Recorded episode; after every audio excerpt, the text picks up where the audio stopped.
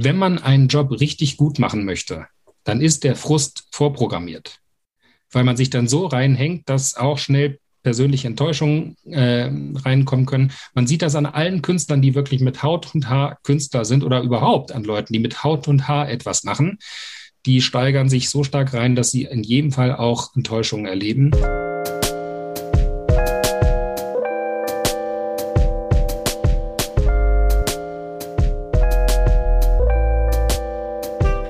Herzlich willkommen zu Folge 7 von Extrem dumme Fragen, der Podcast über Kunst und die Welt.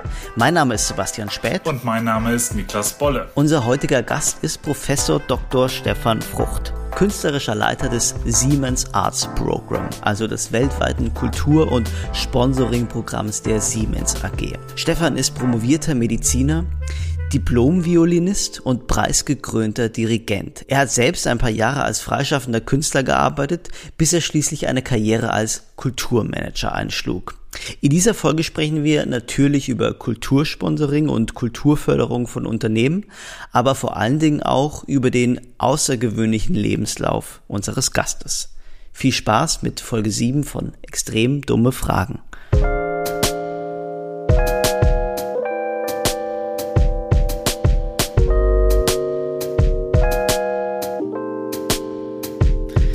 Genau, also herzlich willkommen nochmal zu äh, Folge äh, 7 von Extrem dumme Fragen, der Podcast über Kunst und die Welt.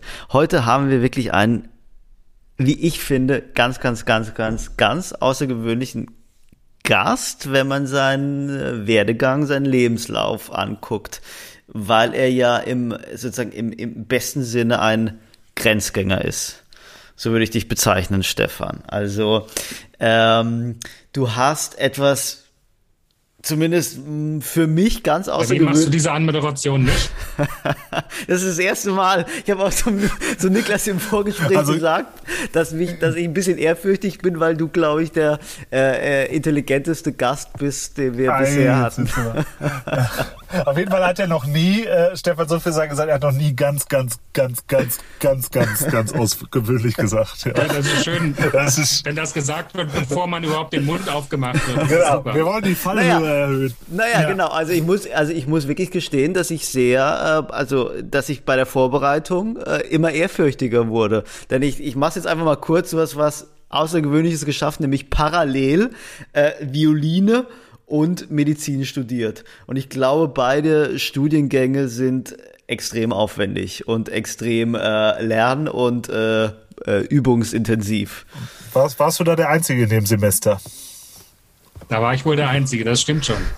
Aber ich muss dazu sagen, dass ich das in der Musik niemandem gesagt habe. Das war eigentlich die größere Herausforderung, ähm, weil ich wollte einfach nicht, dass man, wenn man das weiß, dann mit zweierlei Maß gemessen wird. Unter Umständen sagt ja sonst mal, wenn man irgendwie vorspielt oder ein Konzert hat, naja, gut, hat ja ganz nett gespielt und der studiert ja noch neben Medizin, kann ja nicht so viel üben. Das wollte ich halt nicht. Ich wollte halt ähm, dann doch mit demselben Maß gemessen werden, wie das jemand macht, der nur das eine studiert. Das, das heißt, du hast da ein, ein Doppelleben führen müssen eine ganze Zeit lang.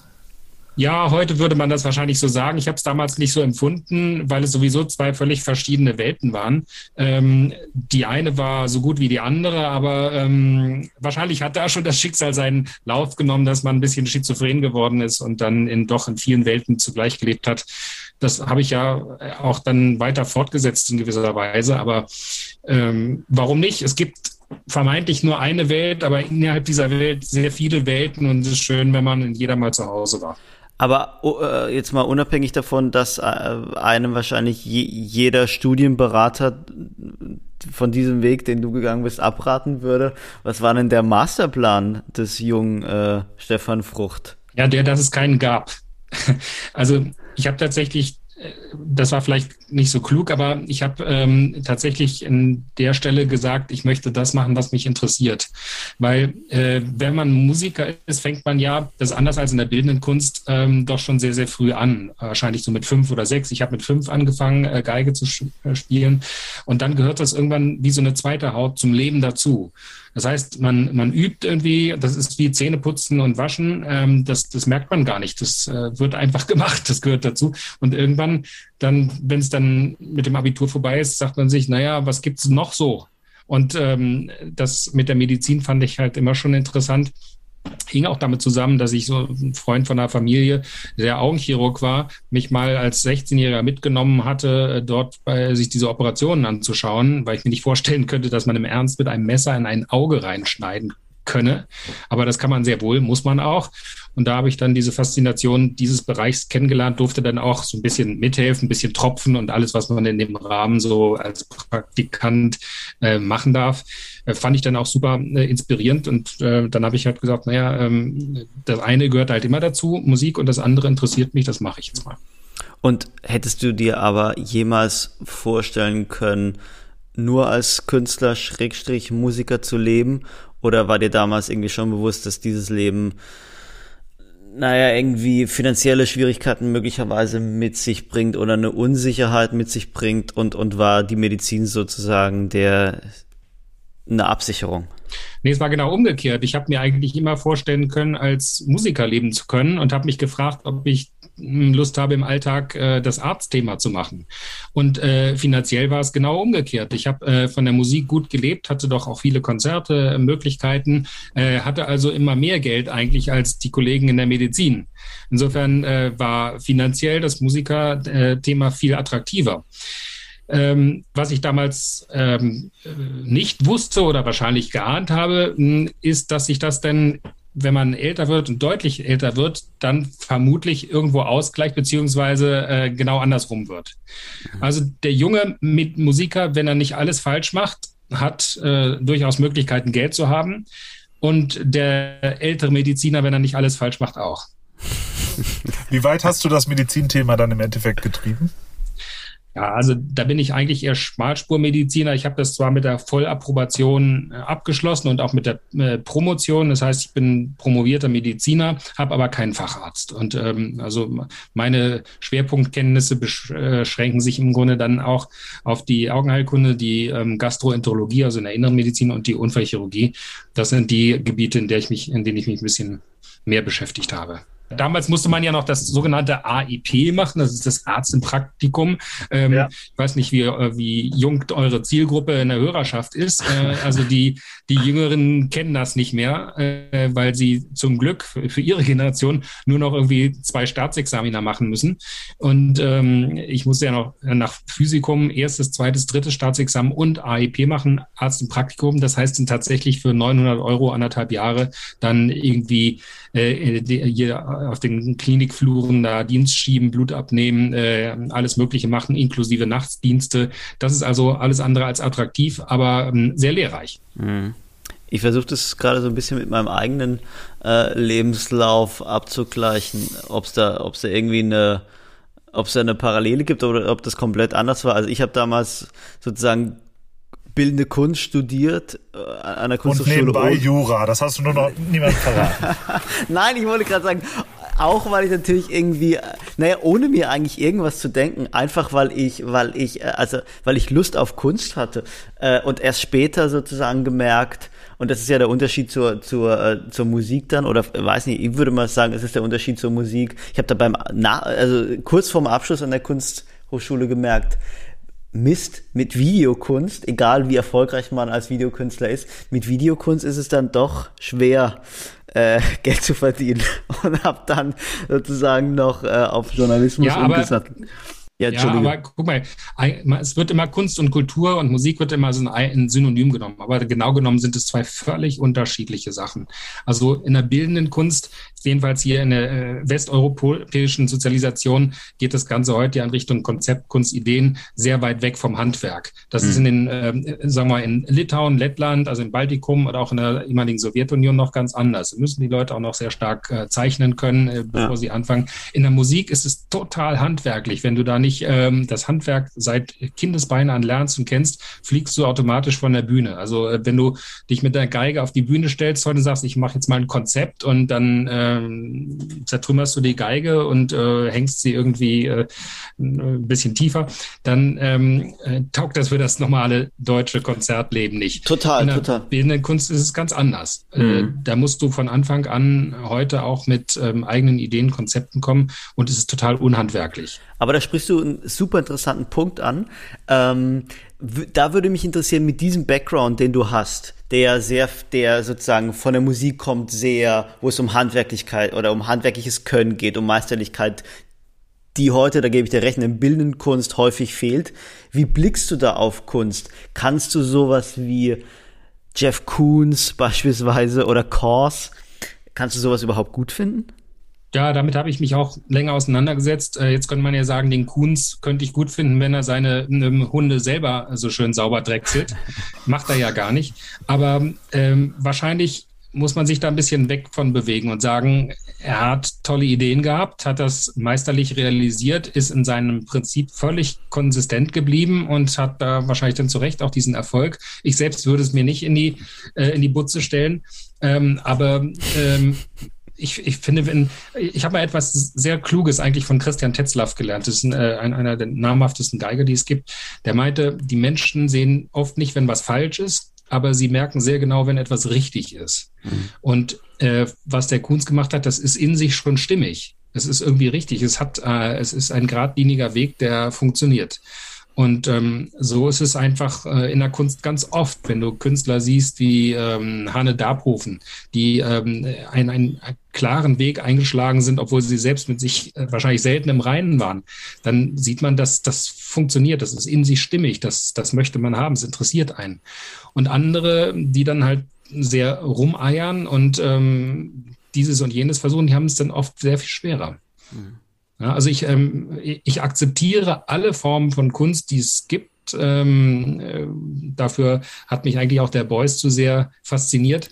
Aber ähm, ich sehe schon, dass ich natürlich sehr hohen Respekt vor denjenigen haben, die auch äh, ein großes handwerkliches Können haben.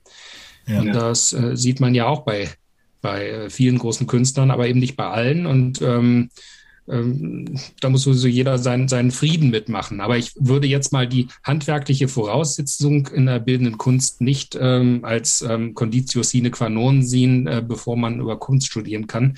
Äh, in der Musik allerdings schon. Bevor wir, also wir werden sicherlich nachher nochmal zu dem äh, Thema kommen, was du dir, äh, wie du so schön sagst, in die eigene Butze stellst. Äh, vorher vielleicht nochmal so ein bisschen den Werdegang abschließend. Also du hast äh, dich dann irgendwann entschlossen, diese brotlose Medizin hinter dir zu lassen und hast dich dann komplett äh, auf die klassische Musik konzentriert. Ähm, magst du noch mal so ein bisschen zusammenfassen? Genau. Ja, also ob es jetzt so interessant ist, weiß ich nicht, aber es waren dann auch wieder viele Zufälle. Ich habe dann, nachdem ich äh, sozusagen die Promotion, also promovierter Mediziner war und dann auch äh, Konzert- äh, oder diplomierter Violinist war, ähm, ja noch ähm, Dirigieren dazu belegt. Das hat mich dann tatsächlich sehr fasziniert ähm, bis heute und ähm, habe dann aber doch ähm, sehr viel auch konzertiert und auch äh, Aufnahmen gemacht, also sehr als, sagen wir mal, als freischaffender Künstler dann doch einiges gemacht auch. Und ähm, dann kam mal ein ganz überraschendes, ähm, ein überraschender Tag, da wurde ich eingeladen im Rahmen des äh, vom Bundespräsidenten im Schloss Bellevue zu spielen und habe tatsächlich da mal einen, so, so einen Kammermusikabend gegeben. Ähm, und dort sprach mich dann ähm, ein kulturpolitischer Sprecher aus dem Bundestag an, einer Fraktion, der sah dann so meinem Lebenslauf, ähm, dass ich da auch Adenauer-Stipendiat war. Und äh, der fragte mich dann, ob ich da nicht Interesse hätte, mal äh, auch hier kulturpolitischer Sprecher der ähm, Unionsfraktion zu äh, werden, jedenfalls, äh, Entschuldigung, kulturpolitischer Referent, nicht Sprecher. Und du warst zu dem Zeitpunkt CDU-Mitglied oder? Nein, gar nicht, ne, gar aha, nichts. Aha. Zwischenfrage auch von meiner Seite, welcher Bundespräsident? Das war unter Herzog. Oh, okay, also schon ein bisschen her. Ich glaube Herzog oder Rau. Nee, es war Herzog. Das ist schon ein bisschen her, genau. Also ja. ich weiß nicht, ob ihr den noch kennt, aber also äh, normalerweise Sebastian, das ist noch genau, den wollte ich gerade sagen. Ja, ja, ich wollte gerade sagen, das ist die Stelle, wo, noch, wo noch Niklas in der Regel auf dein jugendliches auf, Alter hinweist. Ja, absolut, ja. genau. Ja, äh, also auf jeden Fall, äh, äh, der, unter dem war das. Und dann ähm, dachte ich eben, nachdem ich nur Medizin und das gemacht hatte, naja, das kannst du jetzt auch noch machen in, in der Naiv, Na, Naivität, die ich hatte. Und dann habe ich doch sehr schnell gemerkt, äh, dass das ein Fulltime-Job ist. Hat mich aber sehr interessiert. Äh, Angela Merkel war damals ähm, äh, Fraktionsvorsitzende, äh, kurz vor ihrer Kanzlerschaft. Und ähm, dann äh, fand ich es natürlich extrem spannend, da im Bundestag auch Dinge zu lernen, die mich interessiert haben, äh, die ich vom Hörensagen kannte und habe dann auch sehr genau gesehen, wie Kulturpolitik, Kulturmanagement ähm, äh, funktioniert. Und ich war dann eben auch äh, beschäftigt in dieser Enquete-Kommission Kultur in Deutschland, die damals eine Riesenevaluation ähm, der äh, kulturellen Lage in Deutschland gemacht hatte. Das war ewig lange her, dass das mal passiert war. Ähm, und ähm, das war so eine sehr wesentliche, auch, auch ja doch hintergründige Arbeit, ähm, die mir dann doch einen wahnsinnig guten Überblick gegeben hat über das, was äh, kulturpolitisch und ähm, im, im Bereich Kunst und Kultur in Deutschland funktioniert. Ja, und dann war es so, dass, dass Angela Merkel dann Kanzlerin wurde und dann stellt sich natürlich für mich dann auch die Frage, ja, was macht man jetzt? Ähm, äh, geht man jetzt da auch in, irgendwie ins, ins BKM mit oder irgend sowas? Das wollte ich dann doch nicht und dann hatte ich eigentlich doch Glück, dass ähm, ich das Angebot erhielt, mal eine Geschäftsführerposition äh, zu machen, und zwar in der Kulturstiftung der deutschen Wirtschaft ähm, äh, im BDI. Und das war dann letztlich die Möglichkeit, mal in relativ jungen Jahren ähm, Budget und ähm, Personalverantwortung zu bekommen. Das, was ich wahrscheinlich in, der Medizin äh, in dem Alter nicht geschafft hätte. Ja, und dann ähm, bin ich doch sehr stark auch ins Kulturmanagement reingekommen, ohne allerdings ähm, das Thema ähm, Dirigieren und auch äh, Konzerte und vor allen Dingen auch Aufnahmen zu machen, gänzlich ähm, hinten anzustellen. Aber ähm, diese Tätigkeit hat mich dann in den Bereich der privaten und unternehmerischen Kulturförderung hineingebracht, ähm, die, äh, die ich sehr gerne ausgefüllt habe, weil das wirklich die Möglichkeit war, in einer umschriebenen Institution sehr viel zu machen und auch Verantwortung zu haben, wie, wie also quasi wie ein Unternehmen, da hing noch eine GmbH mit dran und äh, noch, noch, noch ein EV. Ähm, das heißt, ähm, das ganze Thema Verein, Stiftung, Gemeinnützigkeit, ähm, Charity, äh, dritter Sektor, äh, an der Schnittstelle zwischen Kunst, äh, Politik und Wirtschaft habe ich damit von der Pike auf gelernt.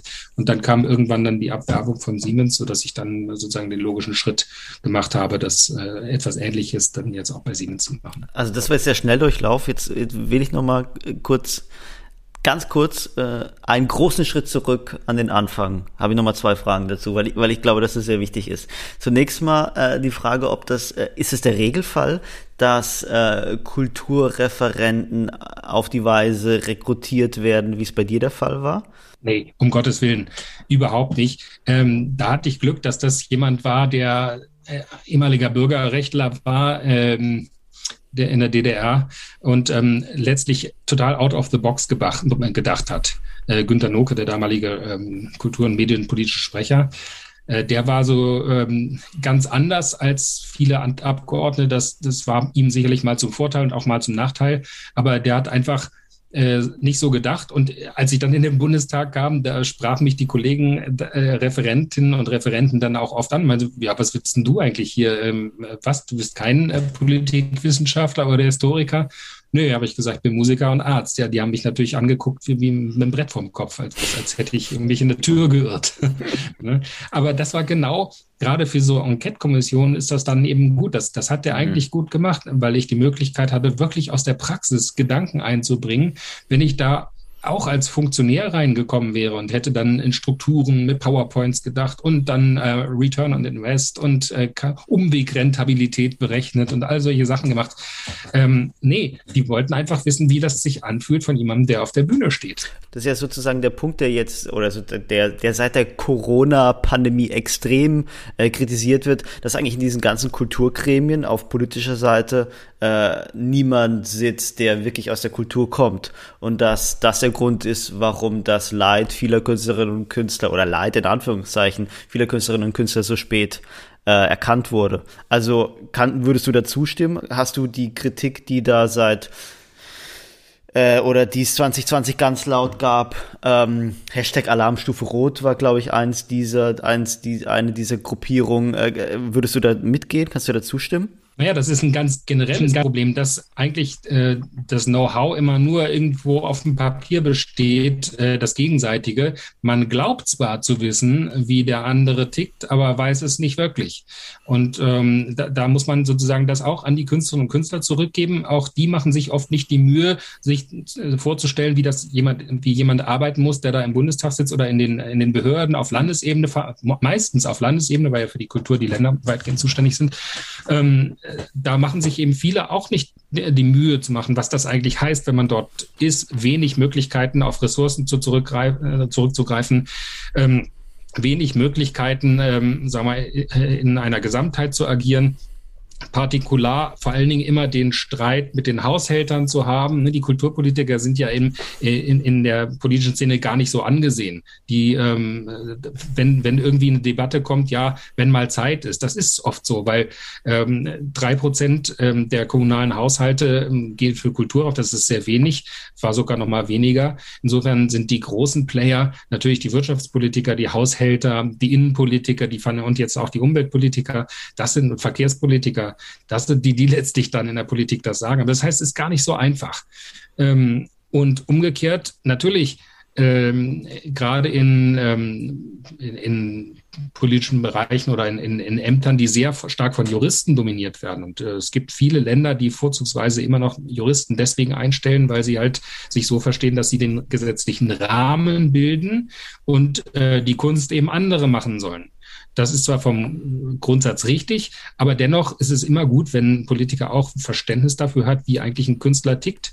Was das heißt, wenn man morgens aufsteht und nicht um 8 Uhr das hat, um 9 Uhr das und um 10 Uhr das, sondern wenn die Aufgabe daran besteht, gute Kunst zu machen. Und das kann vielleicht auch mal um 23.30 Uhr passieren, durch Zufall oder wie auch immer. Also, ähm, und deswegen bin ich auch angetreten, um diesen, diesen Graben zu überspringen und die Übersetzung zu leisten. Sorry, jetzt habe ich da sehr lange ausgeholt, aber ja. ich glaube, diese Übersetzer zwischen zwei Bereichen, äh, das macht ihr ja auch, das ist sehr, sehr wichtig, damit dann ein Zusammenwirken wirklich produktiv sein kann. Wie groß war die Frustration damals auf deiner Seite? Ja, die Frustration ist immer irgendwie da. Also ich kenne kein Berufsleben bei mir ohne Frust. Äh, jetzt könnte man sagen, ähm, also dieses alte Sprichwort, man steckt immer in der Krise, nur die Tiefe ändert sich. Das würde ich jetzt, äh, sagen wir mal, so nicht stehen lassen, aber ähm, ich, ich formuliere es anders.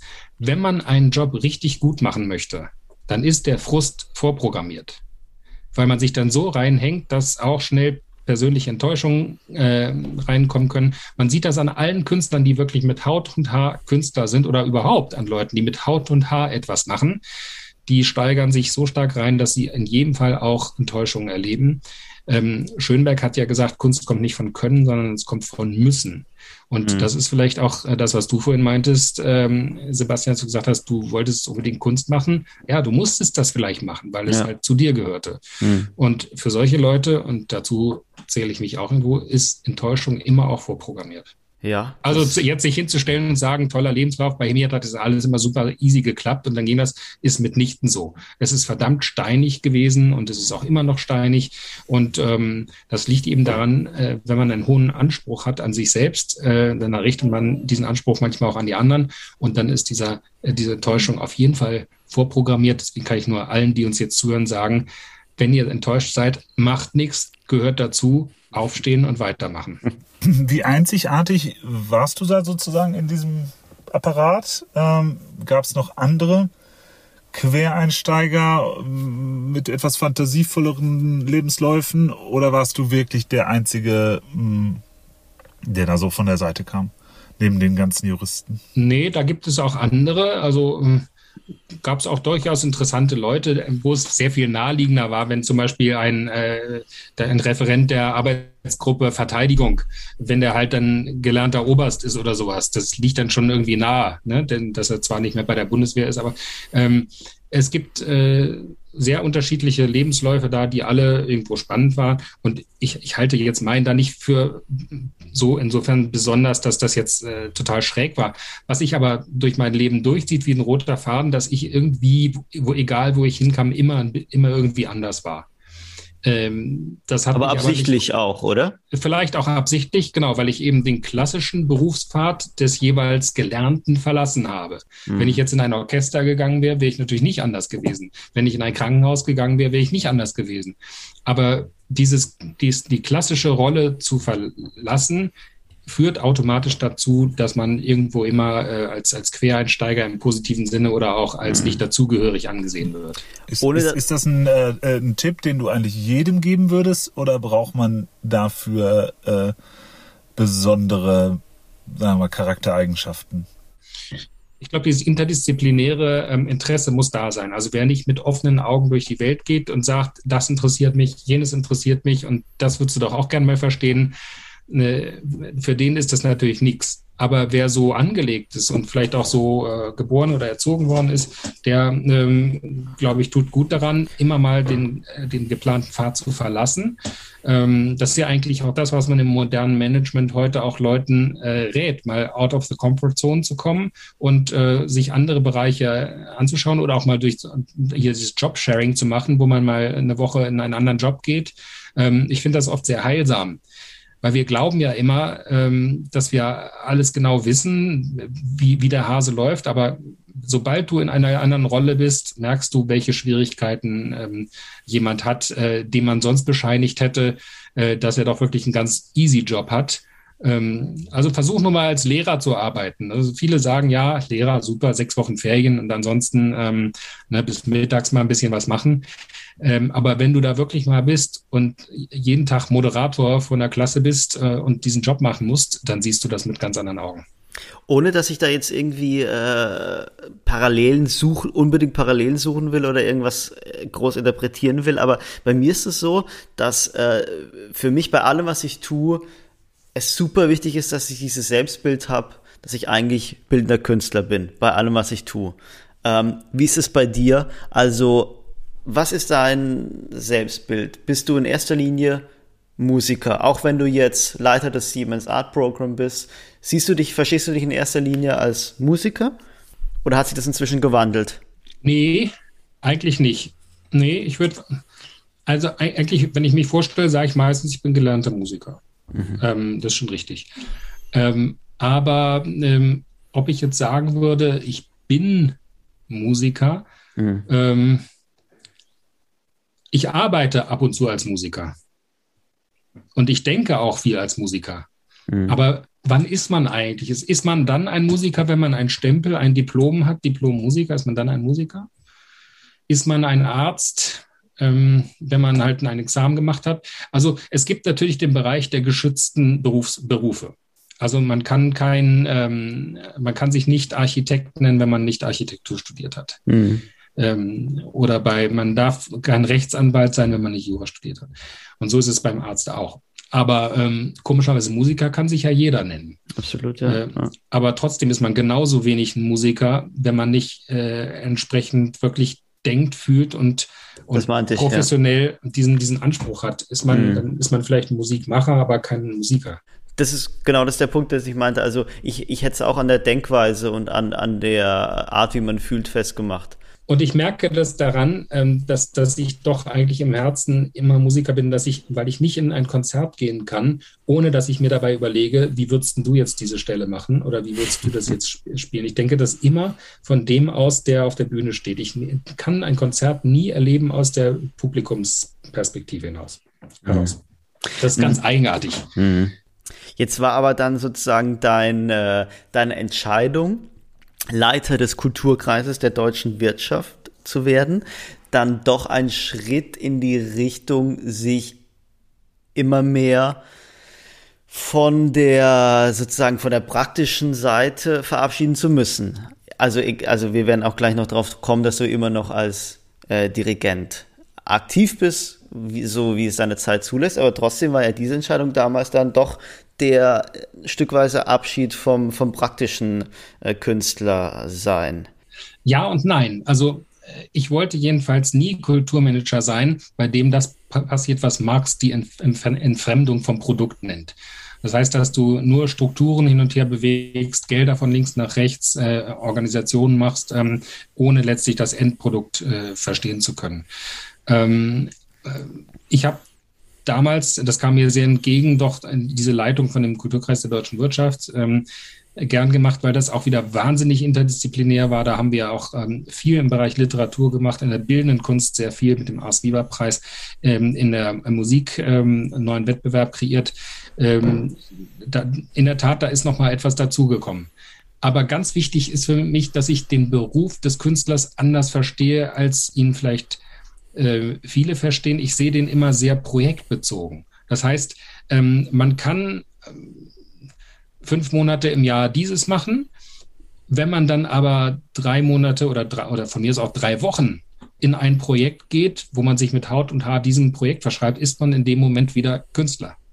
Und so mache ich, das war immer mein Wunsch, das so zu machen, dass ich nicht also irgendwann dann äh, praktisch in Gera oder Frankfurt oder bin und äh, zwei ungeprobte Zauberflöten mache, äh, als Einspringer. Das ist ja die Realität heute für einen Dirigenten. Man reist da rum und äh, dann wird ein Einspringer gesucht, macht man das und ohne Probe geht man da rein. Ähm, das kann man alles machen, aber das bin nicht ich. Und ich habe es dann eher lieber gemacht, dass man sagt, okay, dann äh, habe ich, ein, hab ich einen Job, der auch äh, künstlerisch ähm, administrativ sein kann äh, oder Kulturmanagement ähm, affin. Und in dem Moment, wo ich aber dann sage, ich habe jetzt ein Projekt, das möchte ich machen, ist man wieder ganz in der Situation mhm. drin. Mhm. Also ein, ein phänomenal anderes Berufsverständnis, dass man eigentlich seinen Beruf phasenweise oder projektweise ausübt. Mhm. Und das fände ich eigentlich total attraktiv. Mhm. Wie, wie lange warst du dann am, ja, eigentlich am Rand dieses politischen Apparates in dieser Funktion tätig, bis dann Siemens gerufen hat? Naja, politisch, also in dieser wirklich Bundestagsphase, ähm, da war ich ja eine Legislaturperiode mehr oder weniger. Ne, das war also in der 15. Legislaturperiode. Ähm, das sind dann immer so knapp vier Jahre. Ne, Aber diese Kulturkreis, Kult, äh, Kulturkreis der ja, Wirtschaft. Das habe ich neun Jahre gemacht. Mhm. Das habe ich lange gemacht. Ähm, und dann irgendwann kommt man zum Punkt, da merkt man, man kann dem Kreis nichts mehr geben und äh, man die, die Ideen sind dann immer die gleichen auch und dann, dann muss sich ein Laden erneuern. Und deswegen äh, habe ich dann gesagt, jetzt muss ich was anderes mal machen. Mhm. Das dann, bist du. Dann wird man ja auch offen dann für Angebote. Ne? Das ist man ja vielleicht vorher sonst nicht. Niklas, bist hm. du als Unternehmer, als, als, als Münsteraner Unternehmer ähm, involviert in, in den Kulturkreis der deutschen Wirtschaft? Weißt du, was der Kulturkreis der deutschen Wirtschaft macht? äh, nein, ehrlich gesagt nicht. Also ich habe mich heute natürlich in Vorbereitung ein bisschen reingelesen und äh, werde mich da, glaube ich, äh, mal stärker mit befassen müssen. Aber bisher äh, muss ich das leider, äh, muss ich das leider ausschließen.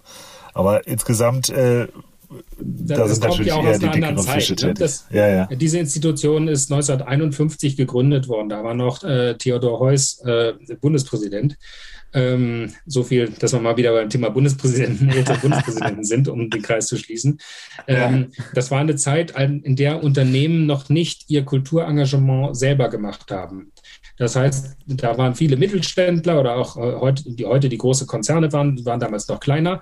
Die haben damals schon gefühlt, sie müssen auch was für die Kunst machen und interessieren sich da auch vielleicht für und haben dann sozusagen sich verbunden in einen, einen, einen so einen Kreis, sich zusammengetan und haben gesagt, wir möchten, wir möchten irgendwas für die Kunst tun und uns da engagieren. Heute ist es natürlich ganz anders. Da hat jedes, jeder große Konzern hat da natürlich eine eigene Abteilung, ähm, die Ähnliches machen. Und ähm, aber diese Gemeinschaftsaufgabe hat sich von damals bis heute durchgezogen. Ähm, aber die Bedeutung war früher sicherlich viel größer als heute. Ähm, und dennoch ähm, war das für mich spannend, da mit den Oetkers, Ottos und Burdas dieser Welt äh, zusammenzukommen und zu sehen, was das treibt die eigentlich an, warum machen die das. Und da habe ich halt von denen gelernt, dass im Grunde Manager und Künstler ganz viel gemeinsam haben. Also jedenfalls sagen wir mal nicht Manager, aber Unternehmer und Künstler. Und äh, das wirst du, wenn du Münsteraner Unternehmer bist, äh, auch kennen.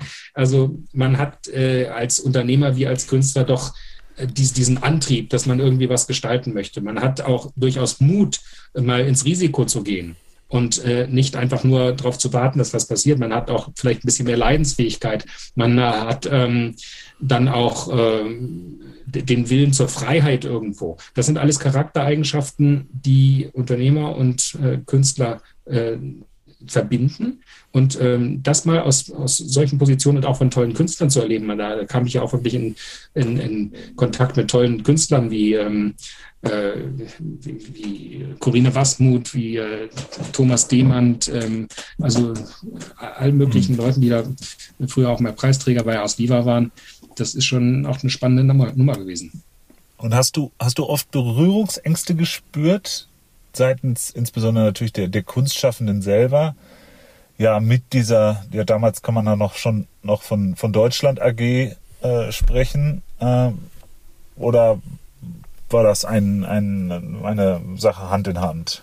Wenn ich irgendwas gar nicht kenne, sind es Berührungsängste. Also das ist etwas, was ich persönlich von mir nicht kenne. Aber ich spüre ja. schon durchaus, dass es das in, bei anderen gibt.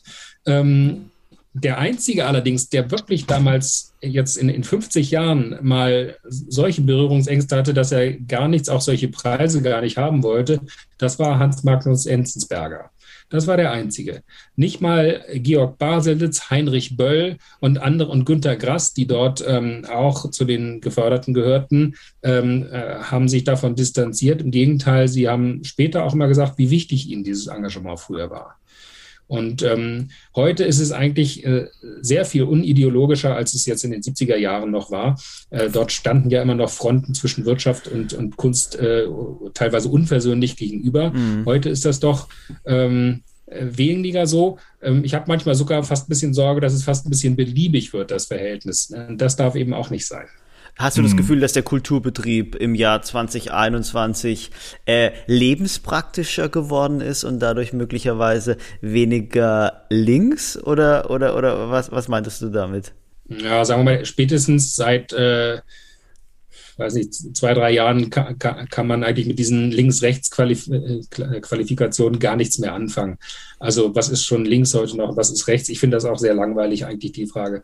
Ähm, ich glaube eigentlich eher, dass, ähm, dass große Kulturbetriebe heute mehr denn je sehen, dass sie auch private Förderer, Unterstützer brauchen. Mhm. Und umgekehrt Unternehmen auch sagen, sie können sich heute überhaupt nicht mehr erlauben, jenseits äh, von, ähm, äh, von gesellschaftlichem Engagement zu agieren.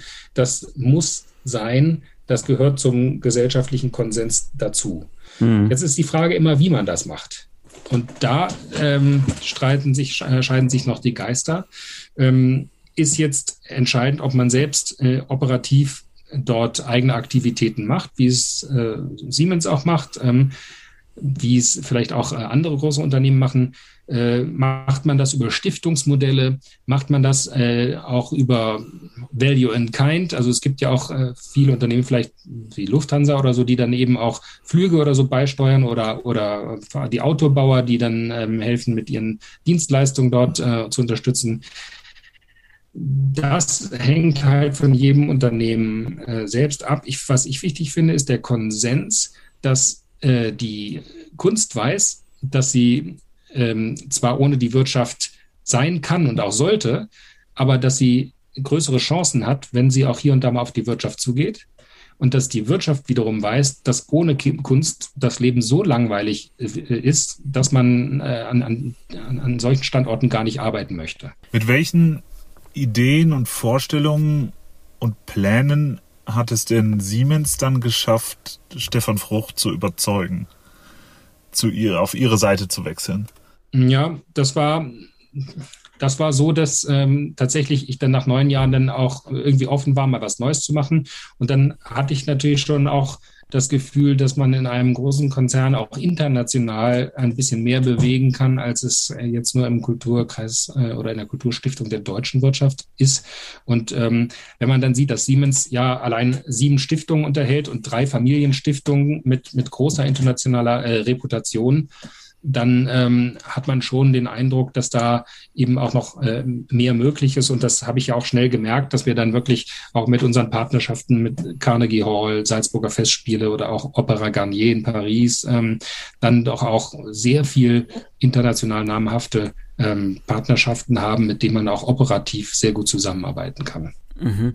Niklas und ich haben bei, bei, der, bei der Vorbereitung äh, beide festgestellt, dass die, also es gibt da beispielsweise die BMW Culture Group Äh, und die, da scheint es so, als, als sei die BMW Culture Group sehr stark in der bildenden Kunst aktiv und, und Siemens äh, wäre dann, hätte eher die, die Musikseite. Äh, gibt es da so unterschiedliche Schwerpunkte und, und gibt es da auch eine Art von, von Konkurrenz zwischen Siemens äh, und BMW? Hätte beispielsweise Siemens, würde Siemens auch gern Sponsor der Art Basel beispielsweise sein? Nö, wenn wir das wollten, würden wir das ja machen. Aber ähm, aber nochmal, wir haben, äh, Siemens hat traditionell mit Corporate Collection und so wenig zu tun. Wir haben auch keine Sammlung. Äh, ich finde halt immer wichtig die Glaubwürdigkeit, die dahinter steht. Und ähm, die Kollegen von BMW machen da sicher auch viele gute Sachen. Ob ich jetzt diese Art Cars für wahnsinnig äh, inspirierend halte, weiß ich nicht. Aber es gibt da keine Konkurrenz, weil ähm, jeder muss das machen, wovon er überzeugt ist. Und ähm, ich finde wichtig, dass BMW was macht und mhm. überhaupt äh, das ein Unternehmen was macht.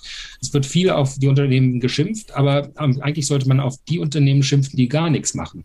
Das finde ich eigentlich wichtig, denn ähm, letztlich kann man das aber nicht so sagen. Siemens ist in der bildenden Kunst auch aktiv und auch äh, stark. Und wir, alleine, wenn man jetzt mal auch mal die Ernst von Siemens Kunststiftung nimmt, mhm. die ganz leise, aber mit großem, großem Engagement ähm, sich über Jahr, Jahrzehnte verdient gemacht hat. Die macht nämlich das, was super unsexy eigentlich für vieles. Sie hilft Museen bei Ankäufen von Künsten, von Kun äh, Kunstwerken.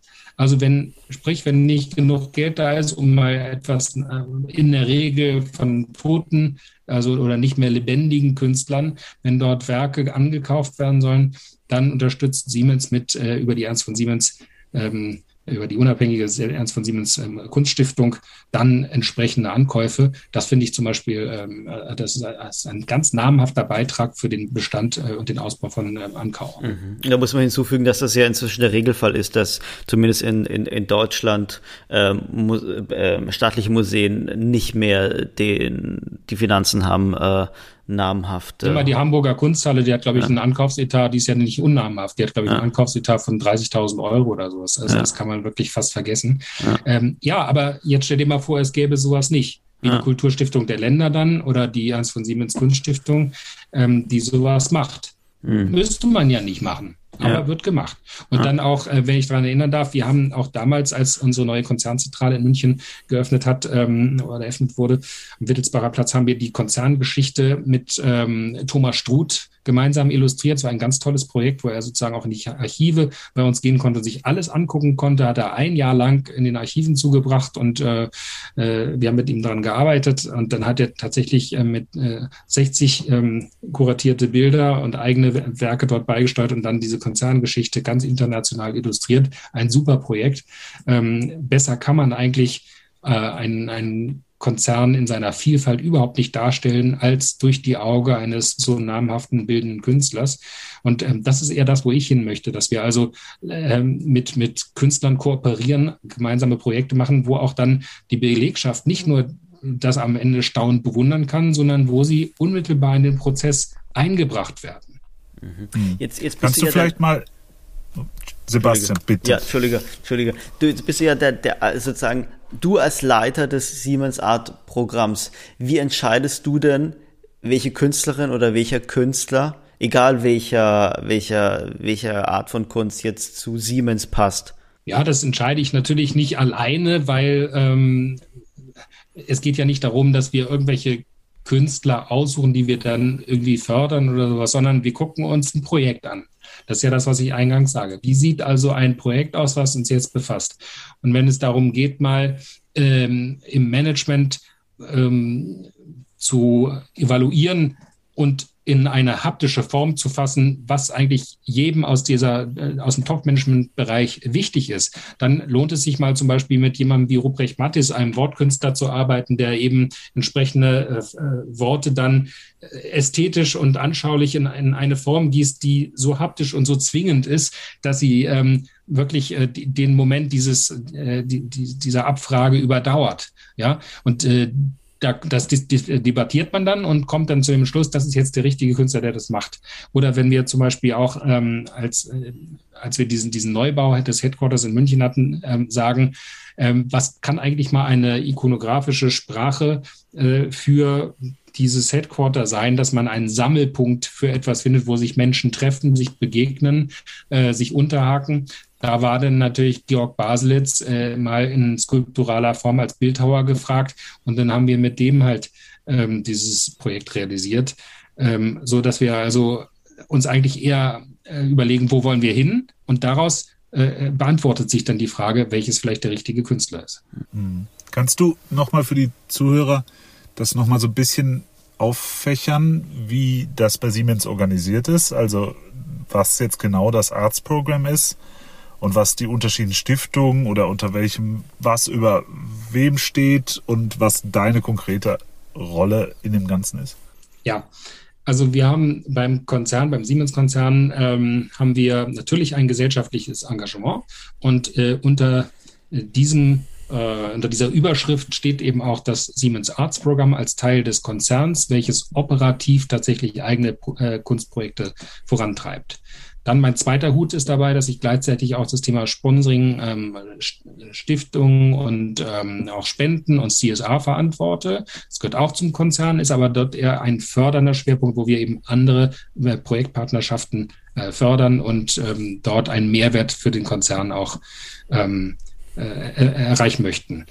Ähm, dazu gehört auch das soziale Engagement nebenbei gesagt. Ähm, die ganzen Covid-19-Hilfsmaßnahmen ähm, leite ich auch. Da bin ich Vorstand im Siemens Caring Hands. Das ist ein, ein Verein, ein gemeinnütziger, der eben auch sich sehr dem sozialen ähm, und, und gerade auch äh, Katastrophenschutz widmet. Ähm, das gehört also alles zum Siemens-Konzern, sprich Siemens AG weltweit. Unabhängig davon gibt es dann ähm, äh, sieben Unternehmensstiftungen, die unabhängig sind, aber mit dem Konzern in unmittelbarer Verbindung stehen, sei es, dass sie über Gremien verbunden sind, jedenfalls, ähm, dass sie vom Konzern mit ins Leben gerufen worden sind. Da gibt es äh, viele in Südamerika, Kolumbien, Argentinien, Brasilien, aber auch in den USA, Frankreich und Dänemark. Und dann die große Siemens Unternehmensstiftung, die wir in Deutschland haben, mit Sitz in München. Davon unabhängig sind dann die drei Siemens Familienstiftungen. Im Wesentlichen sind das die Ernst von Siemens Musikstiftung, die Ernst von Siemens Kunststiftung und die Karl Friedrich von Siemens Wissenschaftsstiftung. Das sind alles im Wesentlichen Familienstiftungen, die also auf das Engagement der einzelnen Familienmitglieder, insbesondere der Unternehmensgründer und äh, seiner Nachkommenschaft zurückgehen. So, damit habe ich im Grunde das, den Siemens, äh, den Kosmos so äh, versucht, ein wenig zu skizzieren. Ja. Aber auch das ist nur ein kleiner Ausschnitt aus dem großen Siemens-Universum. Wir reden ja hier bei all dem immer nur über das Nicht-Kerngeschäft, äh, in dem ich ja im Wesentlichen verantwortlich äh, verantwortet bin und nicht dem Kerngeschäft, was Siemens eben normalerweise macht. Und da weiß ja jeder im Wesentlichen, worum es da geht. Jetzt will ich mal auf ein etwas leidiges Thema kommen. Äh, Niklas und ich haben ähm, vor, vor paar Monaten auf Clubhouse ein, ein Panel gemacht mit Thomas Gierst, also von, äh, von der BMW Culture Group. Und ich kann mich erinnern, dass damals der Vorwurf kam von einer äh, Teilnehmerin äh, des äh, kulturellen Greenwashings den äh, Kultursponsoring-Programme von Unternehmen ähm, äh, ähm, vor, vor hätten. Äh, diesen Vorwurf des kulturellen Greenwashings, so nenne ich es jetzt einfach mal, ähm, den hast du ja bestimmt auch schon bekommen, sozusagen, dass es da, dass Unternehmen nur aus Imagegründen die Kultur fördern. Wie entgegnest du sowas und äh, was ist denn, ja, wie entgegnest du sowas? Indem ich einfach ganz klar sage, natürlich wird es auch aus Imagegründen gemacht, ist doch ganz mhm. klar, aber eben nicht nur. Mhm. Und da muss man eben sehr stark unterscheiden. Ähm, wenn wir eben uns im Bereich Sponsoring ähm, na, äh, befassen, dann ist es natürlich eine Reputationsfrage. Das fordert der Gesetzgeber sogar. Es muss eine Leistung und eine Gegenleistung geben, sonst ist es kein Sponsoring und sonst ist es auch steuerlich nicht so zu befassen äh, und wäre sogar auch illegal. Das heißt, ähm, also wenn wir über Sponsoring und, ähm, und, und, Marketing reden, dann ist es ein Leistungsaustausch, in dem es auch um den Transfer von Know-how und Image geht. Wenn wir über Spenden und Charity reden, ist es was ganz anderes. Dort gibt der, das Unternehmen einseitig Geld, ähm, meistens an gemeinnützige Organisationen und darf dafür keine Gegenleistung erwarten. Und die kriegt man dann auch nicht. Und da ist dann auch kein Greenwashing möglich, weil es gar keine kommunikative Gegenleistung gibt. Das, das, das kriegt kaum einer mit. Äh, und ähm, wenn wir über das Thema Stiftung reden, dann ist das ein nachhaltiges Investment in eine Infrastruktur, die gemeinnützige Tätigkeiten macht. Und da muss man einfach sagen, wenn man eine Stiftung gründet, das Geld ist für das Unternehmen weg. Ja, du hast keinen direkten Einfluss mehr darauf. Sie ist unabhängig. Sie unterliegt der äh, deutschen ähm, der Stiftungsaufsicht, das meistens in Ländersache. Und ähm, insofern hat der Konzern überhaupt keine Möglichkeit, dort ähm, äh, operativ einzu, äh, einzugreifen. Ähm, aber dort, wo es werblich gefordert ist, findet natürlich ein Image-Transfer statt und muss auch so sein. Da habe ich auch überhaupt keine Probleme mit. Problematisch wird es für mich nur dann, wenn Unternehmen versuchen, inhaltlich auf die Gestaltung von Kunst, von Künstlern Einfluss zu unternehmen, um deren künstlerisches Anliegen zu verändern. Das finde ich problematisch. Das kommt bei uns überhaupt nicht in Frage und war bisher auch nicht so und wird auch jedenfalls bei mir nie so stattfinden. Hm. Kannst du mal konkret sagen, wie viel Kohle, Siemens Kohle du denn eigentlich im Jahr für diese Dinge verbraten darfst, auch um das mal in so einen, äh, in so einen Vergleich zu stellen zu den eben erwähnten 20.000 Euro Ankaufsetat der Hamburger Kunsthalle. Ja, ähm, ich möchte deswegen nicht so gerne über Zahlen reden, weil sie, egal wie man sie auffächert, in den falschen Hals bekommt. Aber ich habe auch kein Problem da, Größenordnung zu nennen. Also alles im Allem ähm, hat ähm, meine Abteilung letztlich auch eine strategische Verantwortung für ähm, 120 Millionen Euro etwa pro Jahr. Das ist aber jetzt nicht ein Kunstengagement, sondern das ist das gesamte, ähm, was äh, Siemens weltweit für Sponsoring, Spenden, Mitgliedschaften ähm, bereitstellt. Das sind natürlich auch Mitgliedschaften für Vereinigungen, also wo man überall Mitglied sein kann. Ne? Das, man, so Unternehmen sind ganz viel Mitglied in, in, in, in, in Vereinen, aber auch in Kammern und überall, wo also äh, das Unternehmensengagement gefordert ist.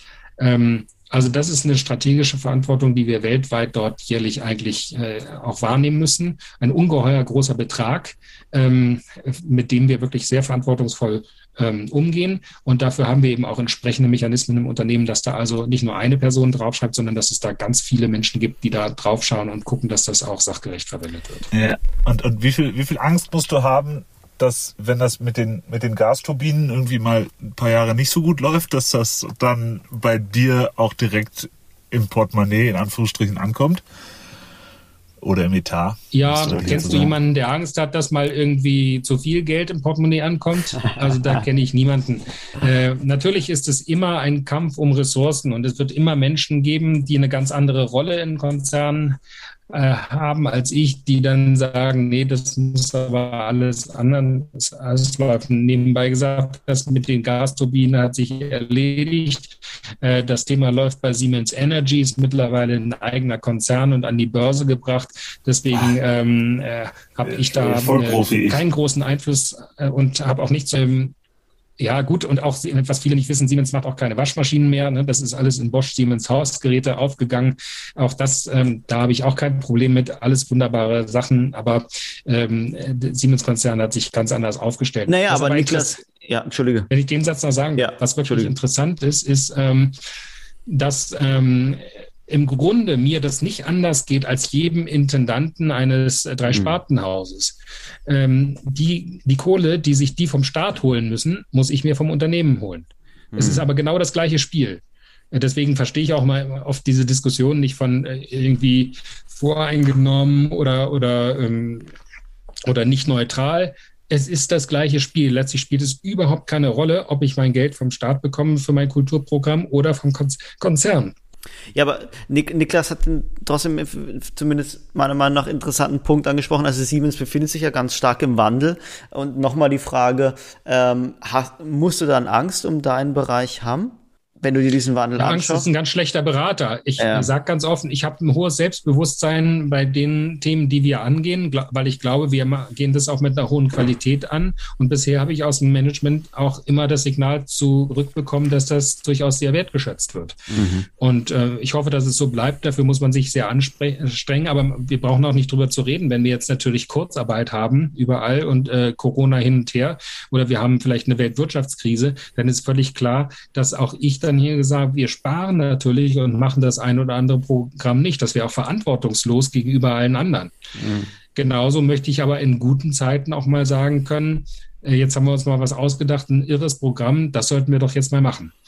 Also als verantwortlicher Management, Manager, der jetzt sich nicht nur dem Kulturbereich verpflichtet wird, sondern ähm, überhaupt einen ganzheitlichen Blick darauf hat, der sagt sich natürlich auch, wie ist die Lage gerade, kann ich das jetzt verantworten oder nicht? Hast du gerade ein Wichtig großes ist, Programm? Wenn man dann ein Projekt gemacht hat, ähm, was heißt große Programme? Also wenn ich das jetzt mal ähm, wenn ich jetzt mal so Christus-Vorstellung da als Maßstab nehmen würde, dann würde ich sagen, haben wir nur sehr kleine Programme. Ähm, wenn ich aber die Minimal Art irgendwo mir äh, da äh, vor Augen führe, dann haben wir eher größere Projekte. Also man, ähm, wir haben gerade ein sehr großes, äh, einen großen Themenkomplex, der sich im Bereich äh, 3D-Audio äh, abspielt, dass wir wirklich versuchen, über 3D-Aufnahmen äh, ganz neue Soundqualitäten bei klassischen Konzerten zu, mitzuentwickeln. Ähm, Stichwort Dolby Atmos. Und dass wir das auch mit Videoart verbinden. Da haben wir gerade ein ganz großes Projekt gemacht äh, von einem ähm, im KZ umgekommenen jüdischen Komponisten Viktor Ullmann, äh, wo wir wirklich das Klavierkonzert von dem ähm, äh, nicht nur nochmal reuraufgeführt haben, ähm, es gibt nur sehr wenige Auf Aufnahmen davon, sondern auch ähm, mit einer dreidimensionalen Kunstinstallation verbunden haben. Es würde jetzt ähm, zu weit führen, das näher zu beschreiben. Der Grillparzer hat ja mal gesagt, beschriebene Kunst ist wie ein erzähltes Mittagessen. Deswegen würde ich da jetzt mal von Abstand nehmen. Aber äh, wir machen solche innovativen Projekte und äh, die uns dann auch lange beschäftigen also ich hatte jetzt überlegt, ob wir nicht vielleicht nochmal so ein bisschen, äh, auch mit Blick auf die Uhr, ähm, nochmal zu dir persönlich kommen und eigentlich deinem Leben mit der Kunst, jetzt auch hier vielleicht jenseits ähm, der Musik. Das ist doch schön. Ähm, eben hatten wir ja schon gesprochen, du würdest dir den Kunst nicht, nicht in die Butze stellen. Vielleicht kannst du unseren Zuhörern mal beschreiben, äh, mit was du lebst, äh, was bei dir in die Butze darf, wenn nicht irgendwie äh, Steel, Steel Bunnies. Also ich habe dann, äh, sagen wir mal, mit der Kunst bin ich relativ früh in Berührung gekommen über meine Familie. Ich äh, habe es ja im Vorgespräch vielleicht schon mal angedeutet. Meine Großmutter war Balletttänzerin, mein äh, Großvater Unternehmer und auch Kunstmäzen, so, somit die klassische Aufteilung. Ähm, aber äh, meine, die Schwester meiner Großmutter wurde vom Georg Kolbe auch porträtiert und deswegen war das Thema Skulptur immer auch irgendwo in, in, bei meinen Großeltern äh, aktiv und ähm, letztlich ähm, auch ähm, aus meiner väterlichen Familie gab es auch mal einen, einen namhaften Künstler, Hanno Geiger, der im Städel auch unterrichtet hat. Ähm, der hatte damals auch für meinen Großvater gemalt, allerdings unter Pseudonym, weil er sich schon der Avantgarde verschrieben hatte. Mein Großvater aber wahnsinnig die Impressionisten liebte und deswegen musste da impressionistisch gemalt werden, ähm, obwohl es gar nicht seinen Vorstellungen entsprach. Deswegen dieser, dieser Konflikt moderne gegenüber äh, klassischer Kunst war schon in der Familie sehr lange immanent.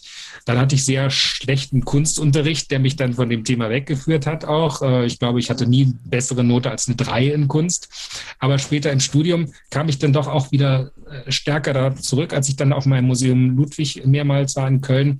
Georg, äh, Gerhard Richter hat mich damals schon sehr stark fasziniert, ohne dass ich den Namen überhaupt kannte als, als, als junger Student. Ähm, das hat mich bis heute begleitet. Ähm, und auch mein Besuch da in, im Matisse-Museum in äh, Nizza hat mich also sehr fasziniert für diese Art von Kunst. Und letztlich ähm, habe ich dann immer auch mal Künstler gehabt, die mich sehr angesprochen haben. Dazu gehörte immer auch ähm, Piet Mondrian oder auch äh, Marcel Duchamp, aber auch ähm, jemand wie äh, Lucio Fontana oder auch äh, sogar auch Gotthard Graupner. Das sind so ähm, im Grunde alte Schlachtrösser des letzten Jahrhunderts. Ähm, und später dann ähm, habe ich dann im Bundestag natürlich auch äh, durch die Sammlung dort immer wieder Künstler erlebt, die mich sehr fasziniert haben. Über Beuys brauchen wir nicht zu reden, aber auch Katharina Sieverding. Und als ich sie dann mal selber kennengelernt habe, äh, umso mehr. Aber auch äh, Günter Uecker oder ähm, äh, Christian Boltanski ähm, und Christiane Möbus. Das sind auch Positionen, die mich sehr interessiert haben. Aber wenn ihr mich jetzt wirklich fragen wollt, was ich in die, mir in die Butze hängen würde, dann ähm, tatsächlich würde ich immer auch auf die Düsseldorfer Schule zurückgreifen und äh, Thomas Demann, Thomas Struth und auch Andreas Kurski nennen, äh, die mich da wirklich doch sehr beeindrucken. Ich habe ja dann auch viele unserer Ars Viva Künstler dann da auch ein bisschen begleitet mit der Zeit und ihre Entwicklung gesehen. Mhm. Und dann gibt es äh, Leute, die mich ungeheuer faszinieren. Dazu gehört Michael Seizdorfer als Bildhauer auch, ähm, dem, äh, der, der wirklich hervorragende Ideen haben. Dieser stinkende Autoreifen, von dem finde ich einfach großartig. Oder auch, wir haben dann mal auch im BDI diese Installation, seinen Bierkronleuchter gehabt. Ein ganz tolles Ding. Äh, würde ich mir zu Hause sofort hinhängen. Ähm, ein Kronleuchter, der aus Bierflaschen besteht. Und ähm, immer, wenn man ein Bier rausgenommen hat und es getrunken hat, dann wird das Licht heller. Und die Story dahinter war, je mehr also davon konsumiert wird, desto höher ist der Erkenntnisgewinn. Das fand ich dann schon doch eine sehr smarte Herangehensweise. Ähm, aber es gehören auch andere dazu, wie Beate Gütschow zum Beispiel, oder also die wunderbar mit ihren gebauten Fotografien äh, wirklich großartige ähm, Emotionen erzeugen, die, die, die, einen, die mich wirklich nachhaltig begleiten. Aber auch Philipp Goldbach oder auch ähm, Inge Woholen sind auch spannende Positionen. Ein paar andere noch, Maria, äh, Mariana Castillo de Ball, ähm, auch eine mexikanische Künstlerin, oder Manuel Graf. Ähm, das sind dann auch ähm, Künstler, die, die, mich durchaus beeindrucken. Hoffen wir mal, dass unsere Zuhörerinnen und Zuhörer hier fleißig ähm, notiert, äh, mitnotieren oder mitnotiert haben. Ähm. Genau. Und wenn die Künstler aufgrund meines Statements dann um, um die Faktor 10 mehr wert ja. sind, dann habe ja. ich es wirklich geschafft. Ja, das aber, beschreibt aber, in etwa unsere Reichweite ja. hier. Ja. ja. aber also Stefan, merkst du, merkst du das? Also jetzt mal wirklich ganz, ganz praktisch, wenn du natürlich in, in der Musik ähm, bist du natürlich eine, eine prominente Figur oder ja, also ich, ich sage jetzt einfach, in der Musik bist du eine prominente Figur. Du hast ja den, äh, den Opus Classic auch äh, 2019, 2020 bekommen für deine Arbeit. Merkst du das auch in der bildenden Kunst beispielsweise, wenn du in eine Galerie gehst, dass äh, Galeristinnen und Galeristen da sehen, ach, da kommt der, der Leiter des äh, Siemens Art Programms?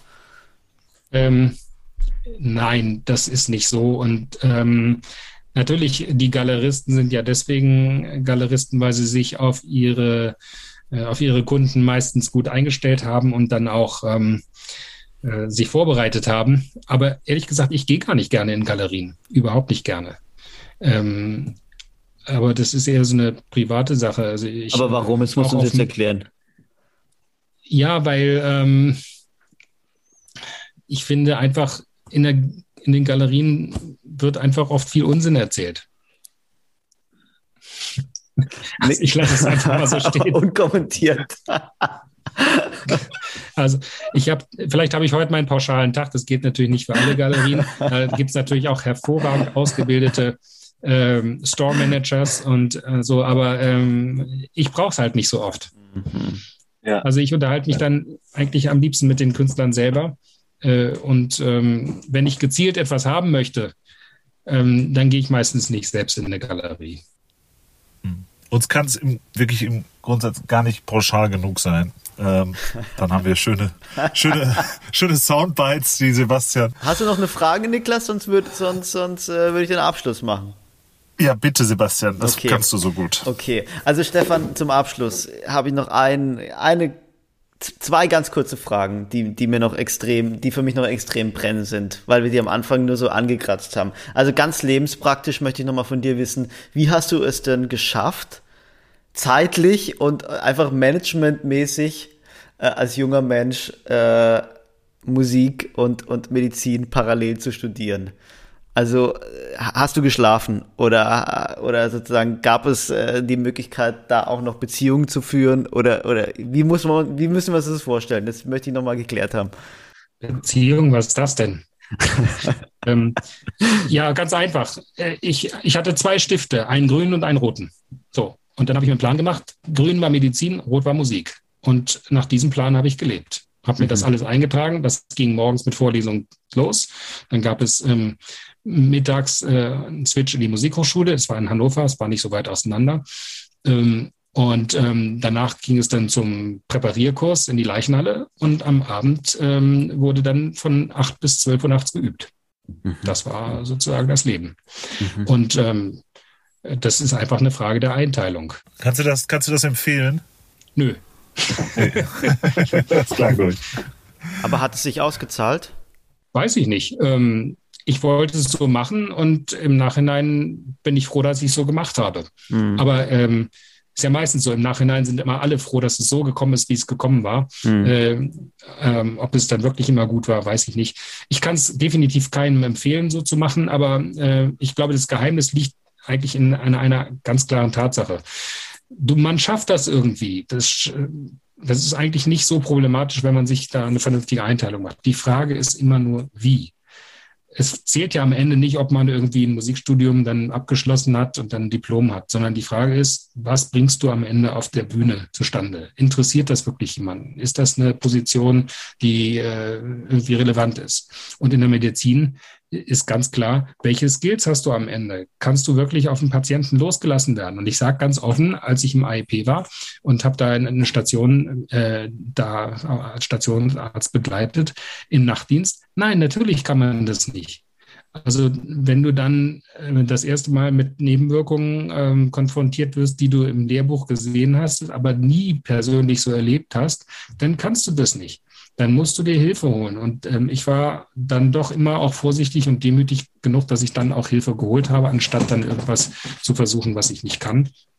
Aber irgendwann ähm, wird man dann halt professionell. Medizin, auch gerade innere Medizin, das kann man wahrscheinlich nur mit einer, nach einer Erfahrung von 10, 20 Jahren richtig gut.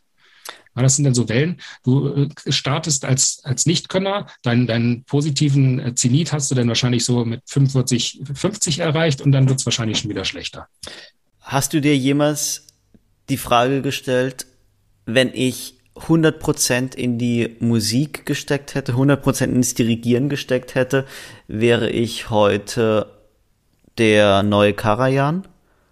Und hast du es bereut, dass du es nicht gemacht hast? Wenn du jetzt keinen Journalismus gemacht hättest dazu, wärst du dann der äh, neue Georg Baselitz? Mm, ist, man, hätte, soll hätte keine, man, man, soll keine, ja. ja. Also ich, ich, ich habe mir die Frage tatsächlich, ich habe mir die Frage tatsächlich gestellt, schon einige Male. Ja, ja, doch, muss ich sagen, weil ich hatte tatsächlich, äh, wenn ich das noch einstreuen darf, ich hatte tatsächlich damals äh, neben natürlich dieser finanziellen Sache doch der, die Vorstellung, dass ich meine künstlerischen Skills durch den Journalismus erweitern könnte. Und, und erwische mich in letzter Zeit dabei, wie, dass ich mich häufig frage, hm, bin ich zu weit von der Kunst abgekommen? Deswegen frage ich, deswegen ich dich auch. Also, sagen wir mal so, der, der, der Kulturbetrieb ähm, liebt solche Persönlichkeiten nicht.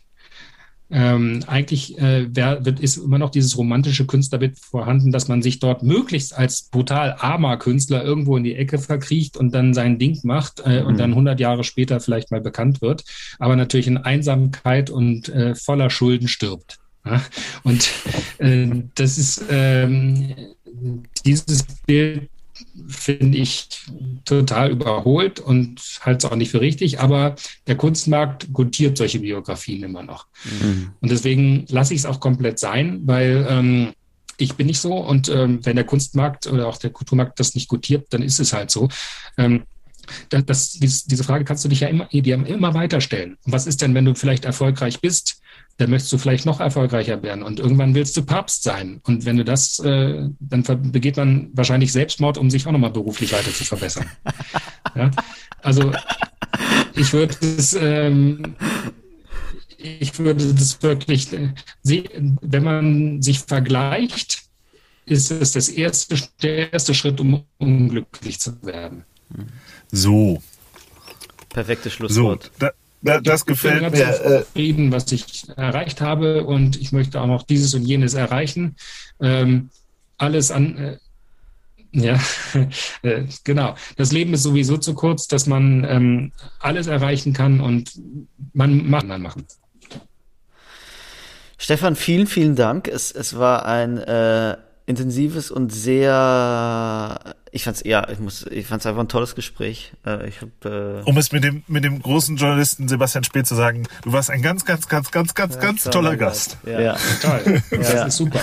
Und wenn ich mich jetzt dann vergleiche mit den anderen Gesprächsgästen, dann bin ich ja super happy, weil ich einen ganz mehr bekommen habe. So. ich fand es ja, sehr inspirierend. Ich fand es wirklich sehr inspirierend. Ich fand es wirklich sehr ja, inspirierend. Toller Ritt. Und ich werde einige Punkte daraus auf jeden Fall mitnehmen und heute Abend weiterdenken. Ähm, genau. genau. Dann wünsche ich mal diesem Blog äh, wunderbare Zukunftsgestaltung äh, und viel Erfolg euch, denn ähm, dann können wir uns ja auch mal irgendwann widersprechen. Unbedingt. Wer weiß, was sich bis dahin getan hat. Vielleicht ja. äh, habt ihr dann aber auch irgendwie schon äh, irgendwie auf Pro7 eine neue Ja, naja. und du, und du äh, bist dann Richtung, Richtung Papst tatsächlich unterwegs. Passt. Nein, der, Passt. Nächste, genau. Der, der, der, nächste Schritt ist für Niklas auf jeden Fall Mitglied werden im Kulturkreis der äh, deutschen Wirtschaft. Das so, werden wir als nächstes das angehen. Ist groß, das, das ist, groß, großartig. Ja, und ich überlege, ob ich Kulturreferent irgendwo werde. So. Mach das mal, ja. okay. Also, wir sagen herzlichen Dank, Stefan. Äh, Grüße nach Schweden äh, und äh, ja, noch einmal, das hat viel Vielen Spaß Dank, gemacht. dass du mitgemacht hast. Gut, und danke. Cut.